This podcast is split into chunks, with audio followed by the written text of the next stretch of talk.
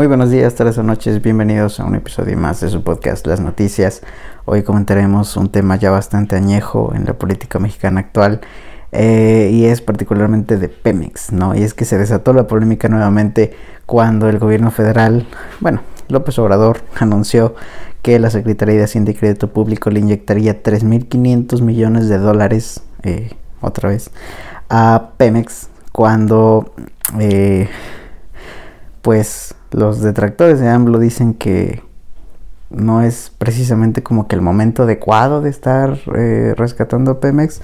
No, no es el, la manera más inteligente de gastar 3.500 millones de dólares que no servirían, más bien, no sirvieron, ¿no? O sea, por lo menos los índices del Standard Poor's no reflejan realmente eh, un pues un beneficio, ¿no? Como, como que de verdad ayuden a la deuda enorme de Pemex que tenemos.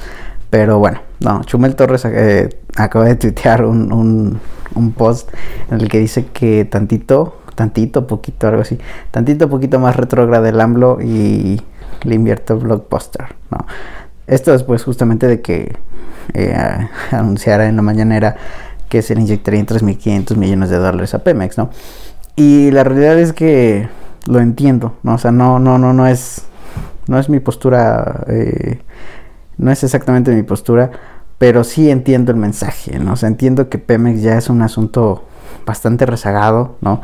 Es un asunto en el que la opinión pública, eh, en su gran mayoría, dice, pues ya vendan lo viejo, no, no, no, ya no es negocio, ¿no? O sea, y sí, no, ya no es negocio.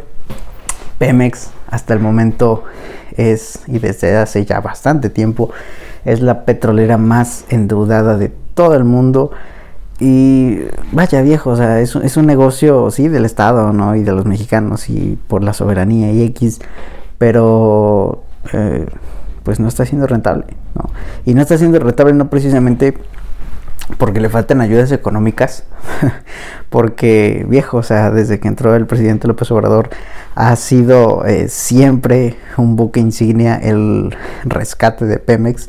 Sin embargo, el problema real está en la producción de Pemex, ¿no? O sea, cuando, cuando se anuncia que la refinería de Dos Bocas va a ayudar a la producción de Pemex, eh, no sé, no, no es como que se diga realmente lo que está sucediendo en la producción de Pemex, ¿no? Para ponerlos en contexto, en primer lugar, eh, hace poco salió eh, salieron las imágenes de que la refinería de Dos Bocas en las lluvias pues quedó bien inundada, ¿no? Y tiene un, problema, un buen de problemas de financiación y tiene un buen de problemas de, construcción y tiene un buen de problemas de desarrollo y tiene un buen de problemas desde, desde, desde el diseño y tiene un buen de problemas eh, enormes, ¿no? O sea, tan solo no se va a terminar de construir en la fecha prevista, pero más allá de eso, eh, no se habla a, a ciencia cierta de lo que es verdaderamente el objetivo de Pemex, que es justamente producir, ¿no? Producir lo suficiente para que podamos competir, bueno, Pemex pueda competir y para que puedan hacer dinero viejo, que es lo que se supone que hace una empresa, ¿no? Pero bueno, eh, las demás refinerías del país están funcionando al 45% en promedio de su capacidad, lo que es más o menos 1.7 millones de barriles diarios, cuando eh, se supone que AMLO dijo que la producción al final del sexenio iba a ser de mínimo 2.4 millones de barriles diarios. ¿no?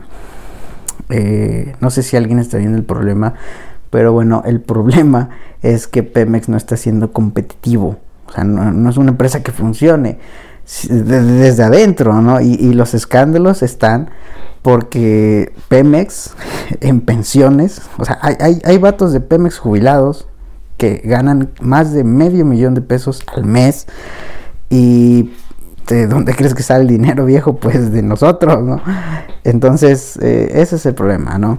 Gente de Pemex ganando 500 mil pesos o más al mes eh, y aparte de todos los demás pensionados, aparte de los altos salarios, aparte de todos los problemas internos que tiene Pemex y su sindicato, aparte de que la producción, bueno, el principal problema es justamente eso, la producción.